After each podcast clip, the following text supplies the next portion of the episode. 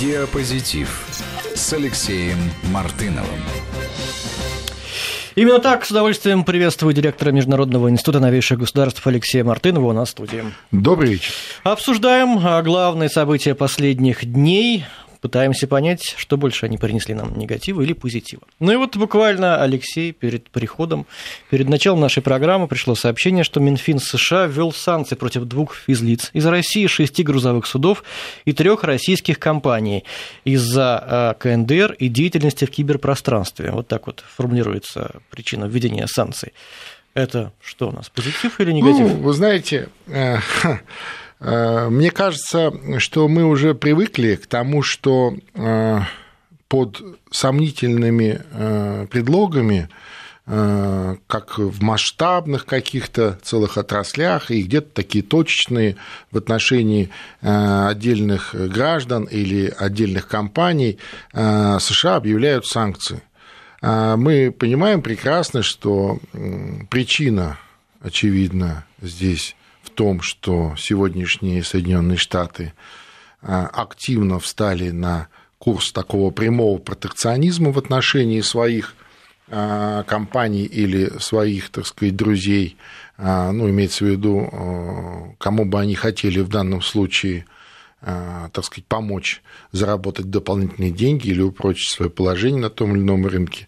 Вот, и вот этот санкционный аппарат очень удачно в качестве инструмента а, пригодился в, этом, а, в этой новой американской политике. И если там, в 2014 году, в 2015, когда вот затевалась вся эта санкционная волна, еще были какие-то иллюзии по поводу того, что это вот в отношении России из-за позиции по Украине, из-за того, что Крым вернулся в родную гавань, а им, значит, вот всячески это неприятно и обидно, то сегодня мы просто видим, что этот инструментарий применяется активно, ну, практически против любых э, стран мира, любых э, граждан, любых э, компаний, которые так или иначе, так сказать, нужно ограничить на том или ином рынке или в тех или иных комбинациях, так сказать, э, таких торговых или экономических в целом. Вот и все, что сегодня происходит с точки зрения вот этих санкций. То есть это уже даже не санкции никакие, да, это просто инструментарий такого американского протекционизма. Мы видим и Китай mm-hmm. тут у нас в ряду этих стран, да, попавших под санкции, и много кто еще, и даже там соседи американские, Канада и Мексика в общем, это такая, знаешь, э, масштабная мировая экономическая война, которую вот сегодня затевают Соединенные Штаты. Вернее, пытаются затеять, не знаю, что из этого получится. И также заявляет, что американское правительство намерено последовательно ужесточать режим односторонних санкций в отношении России, пока она не изменит внешнеполитический курс.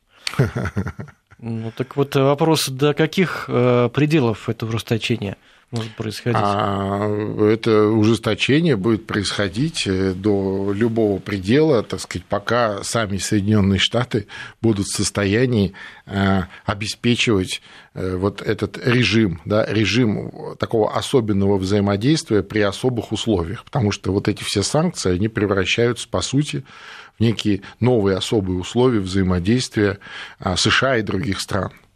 Вот насколько США будут, так сказать, способны обрабатывать вот эти все новые условия, да, ну, их э, э, проводить в жизнь, вот настолько это будет э, ужесточаться.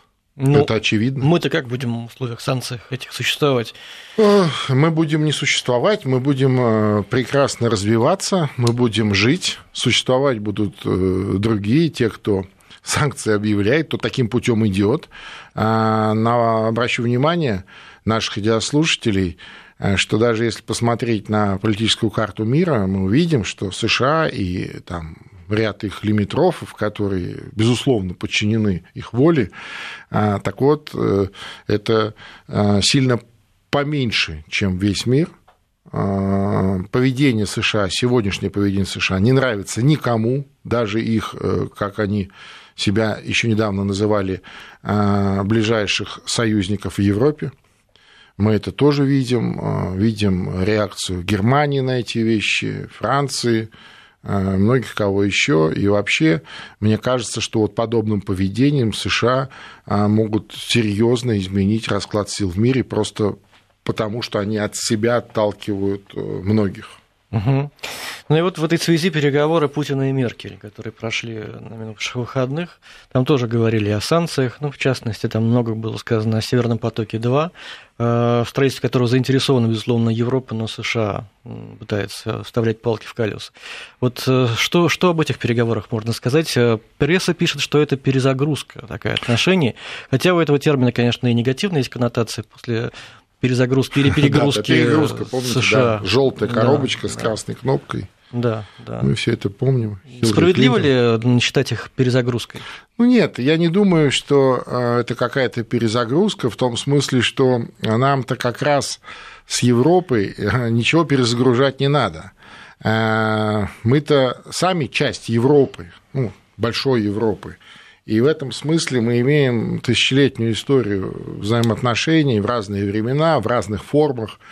А, и, и воевали мы много, а, и, значит, и торговали, и обменивались, и культурно, и как угодно, и брали друг у друга а, лучше, и неизвестно, что сегодня в основе европейской культуры больше – какие-нибудь там немецкие классики или, или русская литература да, там 18-19 века, ну, например. А, поэтому а, нам здесь нечего перезагружать, э, нам нужно, так сказать, это все выравнивать, и мы себя друг, вполне в состоянии друг друга понимать. А, переговоры, на мой взгляд, э, были очень конструктивные, хотя по итогам переговоров не очень много какой-то итоговой информации было. А я думаю, что умышленно лидеры России и Германии э, сделали заявление до переговоров, да, обозначив свои а, позиции, свое видение актуальных вопросов э, вот, в повестке этих переговоров. А сами переговоры носили такой характер консультаций. И, э, конечно, одной из э, важных э, моментов этих переговоров было обсуждение вот этого проекта «Северный поток-2». И, кстати, США не просто вставляют палки в колеса, да, то есть США предъявили прямую претензию Германии. Ну, президент Трамп на известном саммите «семерки» просто бросил ей в лицо, что вы себе позволяете, почему вы покупаете газ у русских, а не у нас. Понимаешь? Ну, ответ, есть, ответ очевиден. Вот это, помнишь, да, вот эти две конфетки на стол брошенные США он, оскорбительно. Он на, дорог... по, по, по, по, поешь конфетку, так сказать, не нервничай, mm. понимаешь? Потому что США он дороже, собственно. Поэтому... Конечно, это, это, это даже это уже, уже не палки в колеса, это просто откровенная такая, так сказать, претензия, откровенная, ну, скажем, на грани хамства претензия. И, э, конечно, Германия обескуражена, и канцлер Меркель обескуражена подобным э, поведением США. И естественно, что э, для э, Германии критически важен э, этот проект, ну, этот газопровод Северный поток-2, при том, что отдельно на а, этой встрече прозвучала тема того, что а, отказываться совсем от транзита, ну, традиционного транзита через Украину, через старую советскую газотранспортную систему мы пока не будем. Да, то есть, понятно, заинтересованность Германии в этом смысле, э, у них есть определенные обязательства по Минскому процессу, по э, так сказать, урегулированию ситуации на Украине.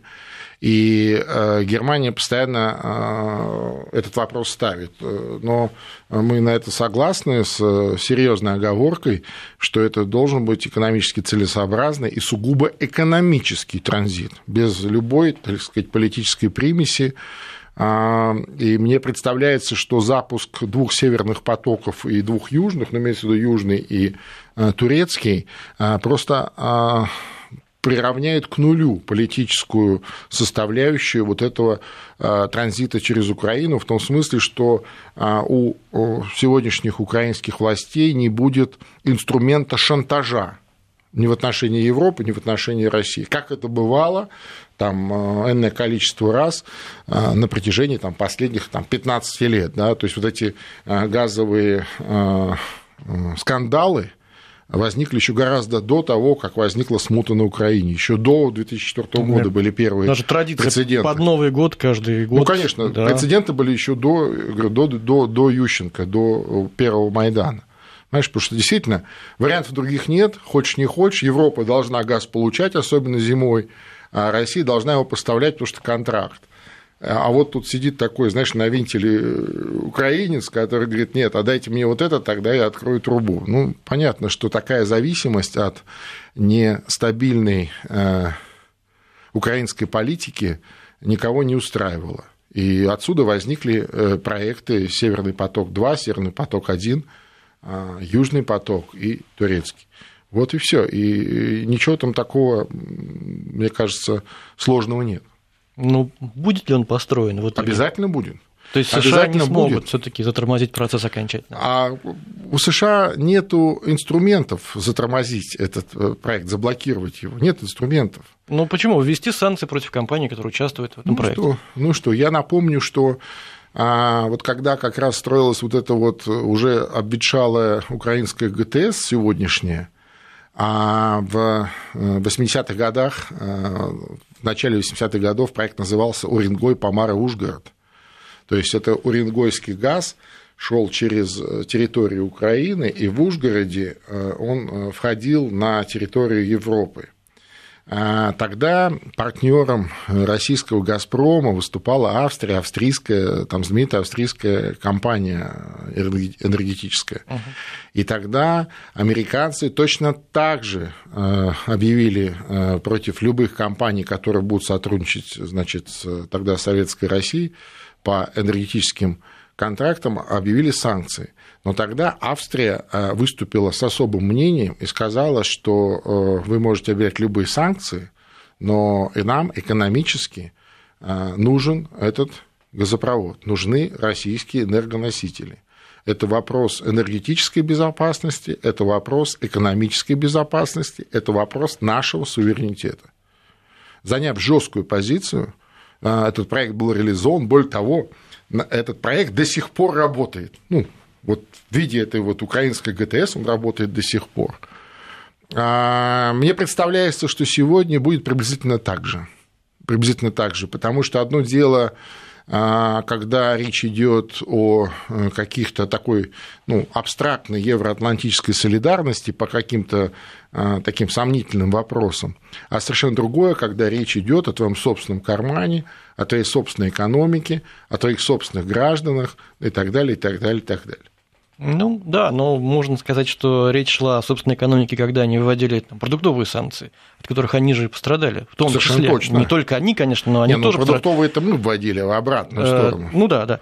Э, соответственно, они готовы, значит, идти на эти жертвы для того, чтобы, чтобы, чтобы Вы знаете, вот я думаю, что э, никто не готов идти на подобные жертвы. Другое дело, что вот тогда, 14-15 год, это такая инерция вот этой евроатлантической солидарности. То есть мы всегда так делали делали, угу. да, и вроде как США, и мы тоже. Никто не подумал, чем это закончится. Вот, кстати, э, к предыдущему вопросу. То есть, а что будет, если вот США вдруг, понимаешь, вот, а они думали наоборот. Они думали, ну, мы сейчас присоединимся, и США, конечно, что, конечно, там компенсируют, э, откроют свои рынки, э, значит, надавит на русских, чтобы они это отменили, ну и так далее. И что дальше? Ничего не произошло. Значит, США это не такой, так сказать, Господь Бог, который решает все тремя щелчками. Да? Вот. Более того, э, много чего не решает, и, соответственно, все встает на свои места. Да, вот подоспела реакция российского МИДа на санкции, о которых мы говорили в самом начале нашей программы. Заявление США о возможных новых санкциях против России за вмешательство в выборы в Конгресс – важный фактор предвыборной агитации. Да, сегодня все подчинено, а, ну так или иначе, весь э, внутри и внешнеполитический американский дискурс подчинен э, вот этим предстоящим а, промежуточным выборам в Конгресс и Сенат. А, до выборов осталось там, ну, чуть больше там, двух месяцев. Угу. Ну что, кампания идет полным ходом. А как это влияет на ход выборной агитации? Э, один из главных вопросов, вот как ни странно, да, вот в этом внутри политическом американском дискурсе сегодня, или трендом, да, стала вот эта русофобия, это вот эта вот русская угроза, а, что-то давно забытое, вытащенное из чулана имени сенатора Маккартни, вот это вот там, тогда, правда, пугали всех коммунистами, вот, теперь нашими коммунистами никого не испугаешь, они сами себя, так сказать, боятся, вот, а теперь пугают вот русскими, русскими вообще. То есть тогда пугали идеей, а теперь пугают по а, территориально-этническому а, так сказать, такому происхождению. Да, вот русские это опасно, это страшно. Это русские хакеры, это русские там, я не знаю кто. Это вот они вот придут и все. И все, все сразу испортят. И вмешиваются они в выборы. И вообще кругом они вмешиваются, поэтому нужно им объявлять санкции. Чем больше мы им санкции объявим, тем больше они будут вмешиваться, понимаешь, да, тем больше мы будем объявлять санкции, и опять они будут вмешиваться. И вот такой процесс. Мне кажется, что вместе с выборами, конечно, вот такая же ажиотация пройдет, ну, имеется в виду с окончанием э, избирательных кампаний. Э, осенью, э, я надеюсь, все у них закончится миром будет сформирован новый состав Конгресса, Сената, там, по-моему, два десятка губернаторов еще выбирают в этот вот единый день голосования. Кстати, у них так же, как у нас, единый день голосования у нас в сентябре, а у них, соответственно, вот а, по-моему, в октябре в конце, да, или в начале ноября, там, надо уточнить. Вот. Э, и, соответственно, это все как бы уйдет э, на второй план. На второй план выборы закончатся, а дальше после выборов, ну, уже надо заниматься какой-то прикладной деятельностью, там, налаживать те или иные проблемы решать, налаживать какие-то а, процессы и так далее. Поэтому я согласен полностью с нашим видом. Да? Это, это вот все оттуда. Все оттуда. Ну, а что касается заявления Трампа, вот он сказал, что готов рассмотреть возможность снятия с России санкций только при условии, если Москва предпримет шаги для совместной работы по Сирии и Украине. Угу. Вот как вообще согласуется визит э, Трампа, переговоры с Путиным, приглашение Путина да, в Америку? С одной стороны, кажется, вот налаживается все. С другой стороны, одни санкции, второй пакет готовится. Какая-то шизофрения такая небольшая наблюдается. Ну, если мы будем воспринимать все э, слова всерьез, но имеется в виду буквально э, слова, заявления, там какие-то записи в Твиттере, и э, накладывать их на некую такую уже фактическую повестку, ну, то есть то, что происходит, да, на какие-то действия, то действительно это напоминает такую серьезную, запущенную параноидальную шизофрению. А, но мне представляется, что особенность сегодняшнего а, момента, а, вот особенно в США это ярко выражено, вообще в западной политике в целом, это такой пост постмодернизм, в том смысле, что когда заявления не сопряжены с какими-то действиями, то есть заявление не есть действие, то есть слово не есть действие. Знаешь, слово можно сказать любое а, с той или иной целью, чтобы повлиять на какие-то, а, значит, а, курс каких-то акций или там национальных валют, чтобы повлиять на действие того или иного участника того или иного процесса, кого-то взять на понт, кого-то там, знаешь, э, заставить, напугать и так далее – а действие, э, так сказать, выведено совершенно в отдельное производство. Понимаешь, вот здесь мы делаем, а вот здесь мы говорим. Удивительная вещь. Это такой вот пост-постмодернизм. При том, что вот западная политика практически целиком погружена сейчас вот в такую систему. Удивительно. Это же очевидно всем, в том числе и рядовым избирателям в этих странах и они больше и больше э, задаются вопросами, ну, такими же, какие мы сейчас обсуждаем. А, а не шизофреник ли вот тот политик, за который я должен голосовать? Но, тем не менее, это практика. Слава богу, у нас еще такого нет. То есть в этом смысле мы вот за этой западной модой а, сильно не гонимся. И не дай бог, так сказать, вот погрузиться вот в эту действительно политическую шизофрению. Ну, наверное, это все-таки некое лукавство да, Трампа по поводу того, что они могут отменить санкции. Если, как показывает поправка Джексона Винника, которая действовала, сколько там, десятилетий, да, США, вводя что-то, даже когда это теряет смысл, отменять не Руслан, спешат. Еще раз, потому что это не санкции. Вот как вот санкции с точки зрения определения толкового словаря русского языка, да, что это некое э, действие ограничительного характера, некая рестрикция, которая направлена на то, чтобы побудить вас э, или там, наказать вас, или побудить вас каким-то действиям. Да? Ну, наказать значит воспитать. Ну, то, то или иное качество или добиться от вас тех или иных э, изменений. А в данном случае это некие не санкции, это некие действия экономического характера, которые обеспечивают политику протекционизма а, США. Вот и все. Вот и все. Поэтому ничто никто отменять, естественно, не будет, потому что это выгодно, это работает. То же самое, что и Джексон с веником, извините за каламбур. Мы сейчас небольшую паузу сделаем, а потом вернемся. Диапозитив с Алексеем Мартыновым. 18 часов и 34 минуты. Продолжаем программу. Директор Международного института новейших государств Алексей Мартынов по-прежнему в студии. Но вот нам справедливо в WhatsApp замечать. После выборов в Конгресс начнется избирательная кампания по выборам президента. А-а-а. Так что не надо обольщаться. И справедливо, действительно. Нет, ну а кто обольщается? Здесь еще раз, иллюзий ни у кого нет никаких и давно. А другое дело, я имею в виду, что вот эта ажиотация, да, она, конечно, спадет. Она не может быть бесконечно такой высокой, да, иначе э, это уже не работает. Ну, все равно это, наверное, будет важным орудием против Трампа всегда. Пока Конечно, он остается у власти. Нет, то что, то, что вот этот тренд, так сказать, русофобии заложен вот на весь а, президентский срок товарища Трампа, я практически уверен. Ну да. Первый срок, потом, возможно, второй. Ну, неизвестно, как пойдет. Хорошо. А что касается теперь э, Сирии. Э, МИД России э, заявил о том, что он не хочет добра Сирии. Сергей Лавров рассказал про секретную директиву ООН о запрете восстанавливать Сирию. По словам министра, не запрещена только гуманитарная, не запрещена только гуманитарная поддержка, гуманитарные какие-то операции в Сирии, все остальное ООН делать не хочет или даже запрещает.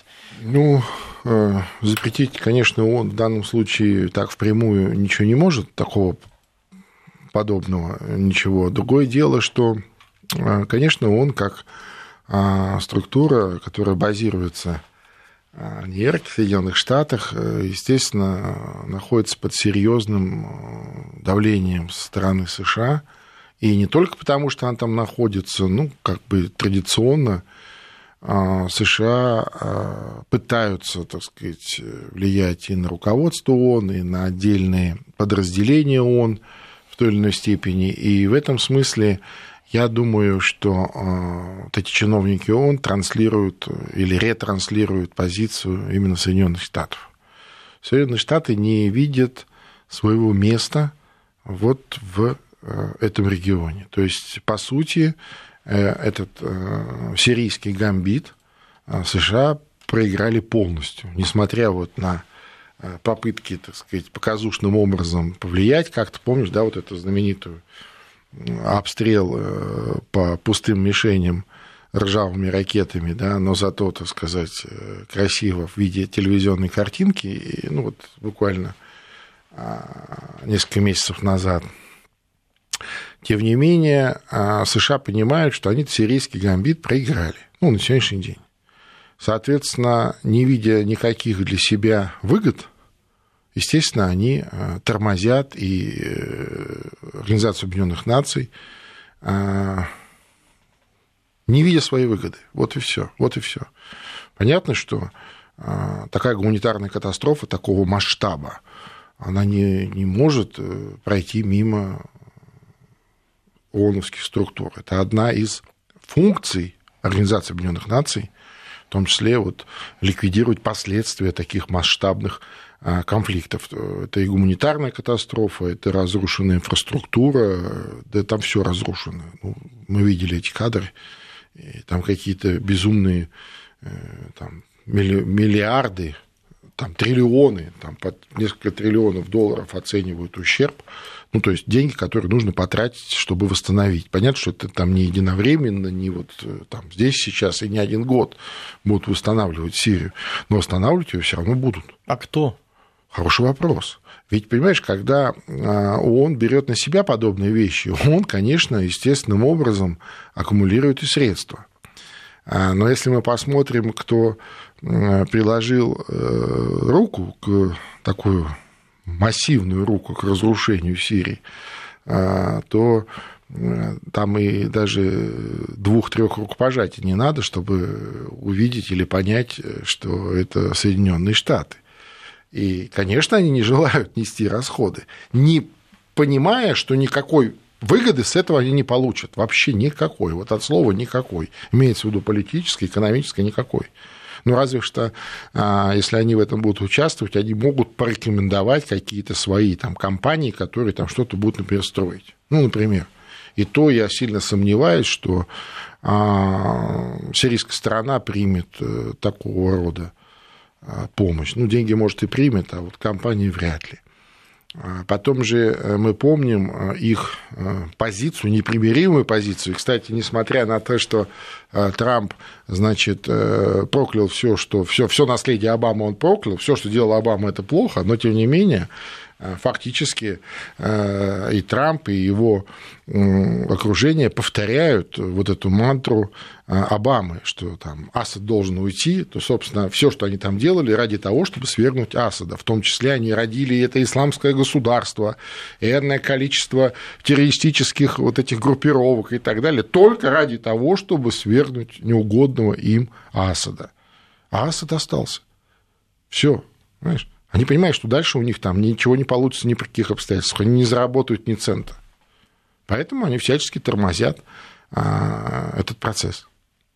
Ну, вон, правда, опровергли уже это предположение, сказали, что мы не препятствуем ни ничему. Ну, понятно, а что же не скажут? Что же они скажут, что мы, значит, мы, мы э, прямо противоречим собственному уставу? Конечно, они этого не скажут. Но будущее Сирии, оно каково? Э, возможно ли существование этой страны как единого государства или уже нет? Э, я думаю, что как раз и э, формула мира в Сирии или формула мира вообще в целом во всем этом регионе заключается в том, что Сирия должна сохранить свою территориальную целостность. В какой форме, это другой вопрос. И, кстати, вот этот все сирийский диалог, э, всесирийский конгресс, который вот э, начался при посредничестве Казахстана и потом продолжился у нас в Сочи, мы помним, да, когда съехались представители всех заинтересованных сторон, групп, группировок и так далее. Конечно, это процесс очень нелегкий, вот этот переговорный процесс о том, как сирийское государство должно выглядеть в будущем, как оно будет организовано конечно, оно будет какое-то другое, нежели то, которое было до а, начала а, конфликта. Но то, что Сирия должна сохранить свою территориальную целостность, мне представляется как раз залогом прочного мира на долгие десятилетия в этом регионе. Когда, вот как вы думаете, может быть достигнут окончательный мир в Сирии? Когда можно будет наблюдать уже кадры неразрушенных городов, а, восстанавливающих этих городов. Ну, я надеюсь, что фактор российского военного присутствия все-таки э, сильно отрезвляет многие горячие головы и в регионе, и вовне. И э, мне также представляется, что этот э, мирный процесс, мирный диалог будет довольно динамично идти. А восстановление, мне кажется, начнется тогда, когда будет уже четко определена будущая структура сирийского государства. Ну, то есть как оно будет конфигурироваться, какая у него будет форма управления, а, какие э, представительные органы, какие исполнительные, как они будут избираться и так далее. Сейчас речь идет, насколько я представляю, о новой конституции Сирии. Вот, и этот процесс живой, он, здесь, он идет здесь сейчас. Ну, в смысле, не здесь, а там, но он идет сейчас. И как только вот эти все вещи произойдут, мне кажется, начнется очень такая системная работа э, по восстановлению. Причем я думаю, что будет участвовать и ООН в этом, и многие страны мира. Э, невозможно а, восстановить вот такой масштаб разрушений самостоятельно или даже с помощью одного какого-то союзника. А, в том числе, кстати, вот на переговорах а в Германии речь об этом шла угу. между Владимиром Путиным и Меркель. Там, Конечно, но речь. там через беженцев, через призму беженцев рассматривается это, но а, в переводе на русский язык речь идет об соучастии или софинансировании вот подобных восстановительных э, процессов э, в сирийском государстве. Людям нужно куда-то вернуться, да, то есть вот беженцы – это проблема. А, ну, нельзя же их просто выкинуть, да, то есть понятно, что мы гуманисты, мы не можем так, но с другой стороны, чтобы а, вот этот поток а, слегка, так сказать, это давление снизить, этот поток уменьшить, а с другой стороны уговорить людей возвращаться домой, к своим могилам, своим разрушенным домам, ну, нужно как минимум обеспечить нормальные условия, да, восстановить инфраструктуру, восстановить там, не знаю, электричество, водоснабжение, канализацию. Это вопрос пяти лет, десятилетий. Ой, я боюсь, что это растянется ну, минимум лет на 10, может быть, даже больше. Может быть, даже больше. А здесь, а... важно, важ, здесь важны системные договоренности вот на таком международном уровне всех со всеми. Если такие договоренности э, будут достигнуты, а для подобных договоренностей, конечно, площадка ООН, универсальная площадка, собственно, для этого в том числе и существует, то, э, да, лет 10, наверное, не меньше понадобится для того, чтобы Сирию восстановить. Хотя при том, что восстановятся и собственные, будут восстанавливаться и собственные э, экономические возможности сирийского государства, они есть, да, в том числе и по добыче углеводородов, по переработке угу. углеводородов, по их значит, продажи на международных рынках, то, думаю, вот это вот э, процессы будут ускоряться. Спасибо большое за этот ответ. Мы сейчас прервемся опять и вернемся. Диапозитив. Последняя часть нашей программы. И вот какую новость я хотел бы обсудить в свете того, что все-таки продолжаются у нас отпуска, несмотря на то, что лето подходит к концу, как мы видим сегодня, да, э, как-то похолодало, хотя обещают нам завтра и потепление, и к выходным, к выходным плюс вообще опять 30, вернется, так что не волнуйтесь. Так что, может быть, и не стоит вам никуда уезжать, особенно в Барселону. И вот почему. Барселона как сообщается, а, развернула настоящую кампанию против туристов. Настолько жители этого города устали от туристов.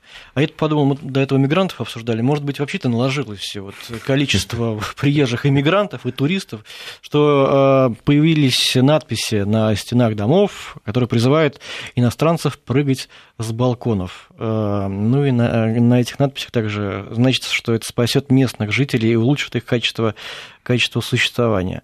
Ну, понятно, что это такая полушуточная, да, с одной стороны история, а с другой показывает действительно усталость и неспособность, видимо, Европы принимать такое количество туристов и такое количество мигрантов. Да, хотя мы привыкли, что достаточно дружелюбно ведет себя Европа, особенно Барселона, такой крупный туристический центр. Ну, конечно. Вообще я хочу сказать, что туризм для Каталонии в целом, а уж для Барселоны в частности, это чуть ли не э, главная статья дохода. Э, и, конечно, без туристов э, Барселона не проживет. Просто не проживет и все. По крайней мере, в той системе координат, в той, так сказать, экономической модели, в которой сегодня существует Испания в целом, Каталония в частности, и вот Барселона как столица Каталонии. Конечно, это такие левые радикалы, и, кстати, э, это вот в этом году стали об этом говорить, а вообще эти проявления гораздо раньше начались. А, понятно, что это наложилось действительно на вот этот миграционный кризис. Вообще в Барселоне всегда было традиционно очень много мигрантов. А, и до того, как э, разразился кризис в Европе, там было достаточное количество и арабов, и э, всяких африканцев из Северной Африки, которая там достаточно недалеко логистически расположена. И, э, конечно, есть определенные э, группы людей, определенные силы, которые сильно в этом смысле нервничают и выступают, проводят какие-то акции. Ну, слава богу, до каких-то действительно э, радикальных действий пока не доходит, хотя вот шуточное такое э, предложение э, прыгнуть с балкона и разбиться, ну, как бы какая-то сомнительная шутка, да, балкон бывает на втором этаже, а бывает там и на 22-м, так условно говоря. И шутка такая сильно сомнительная. Но, тем не менее, еще раз, Каталония без туризма не проживет. Ну, Каталония в целом, может быть, еще как-то перестроится, а вот Барселона точно, как вот отдельная такое муниципальное образование не проживет. В Барселоне все заточено и настроено под туризм, угу. при том, что туризм там фактически круглогодичный, ну, там, может быть, э, летом больше туристов, или там весной, в начале лета, или там осенью, а зимой меньше, э, но, тем не менее, для них это очень важно. Это огромное количество рабочих мест, это э, рынок, ну, собственно, туристы приезжают, они же что-то едят, что-то покупают и так далее, и так далее, и так далее. Вот. Это, конечно, все от лукавого. Хотя, э, мне кажется, для э, наших э, туристов, кто любит Барселону, такая новость неприятная. Ну, мне да. кажется. Слушай, а не связано одно с другим, что в Европе все чаще побеждают на выборах маргинальные партии с националистическим даже уклоном. Так и вот такая, и, такая вот история. Это они же звенья одной цепи, наверное. Ну, в определенном смысле. Или не стоит так драматизировать? Они же поэтому и побеждают, потому что вот эта усталость Европы... Понимаешь, это, это вот тоже своего рода такое раздвоение сознания, тоже такая шизофрения. С одной стороны, а, европейские чиновники говорят о том, что Европа стареет, дряхлеет, а, пенсионный возраст без конца повышается, кстати, в Европе, между прочим, да, и уже он, давно. Он давно, давно выше, чем наш. И уже правда. давно, конечно, это мы только сейчас к этому пришли, они давно, и э, рабочих рук нет, и им нужны гастарбайтеры, нужны рабочие руки, и вот хорошо, что приезжают вот, значит, из разных там вот этих бывших колоний и так далее. А с другой стороны, вот то культурное давление, социокультурное давление, которое приходит вместе с этими мигрантами, особенно когда это а, происходит так э, резко и много, да, как вот последняя волна, вот, которая привела к миграционному кризису да, из-за войны, собственно, в Сирии. А, конечно, она, это, э, это, это никто не может принять, знаешь, это никто не может принять, это, это уничтожение вот э, вашей культуры, вашего образа жизни, ваших представлений о том, что вы должны видеть из своего окна, понимаешь? И вот эта шизофрения, она вот выражается в том числе и в таких вещах. С одной стороны, э, мы рады туристам, приезжайте и, пожалуйста, мы рекламируем самый э, лучший э, в Европе, значит, туристический рай под названием Барселона, а с другой стороны, вот приезжайте и бросайте с балкона, потому что вы нам надоели. Ну, какая-то нервозность, да, какая-то Да, шизофрения. Истерика. Это нездоровье явно. К сожалению, так. Ну, мне кажется, что...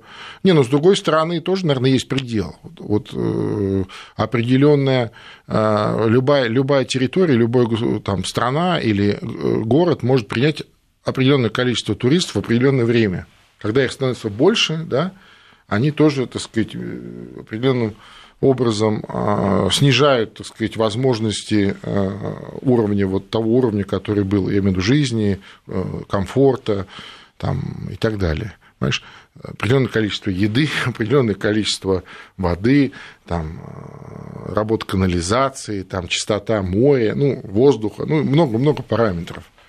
И, наверное, вот в погоне за а, суперприбылями или прибылями, наверное, правильно сказать по-русски, прибылями, а вот многие э, предприниматели, кто занят в туризме, в том числе и в Барселоне, видимо, злоупотребляют и больше и больше привлекает туристов. Особенно, кстати, а, вот эта вот группа, а, так называемое молодежное движение Арант Джавент, они а, против э, такого бюджетного туризма там хостелов огромное количество, где-то в каких-то даже квартирах, э, в больших квартирах там разворачиваются хостелы, какие-то ночлежки там такие, знаешь, там типа переночевал и пошел дальше. То есть понятно, что это бюджетный турист, это э, студент, э, он много денег не привезет, прибыли от него никакой, а вот шума много, много каких-то эксцессов, там пьяные, не пьяные и так далее. Понимаешь, вот я думаю, здесь где-то все кроется.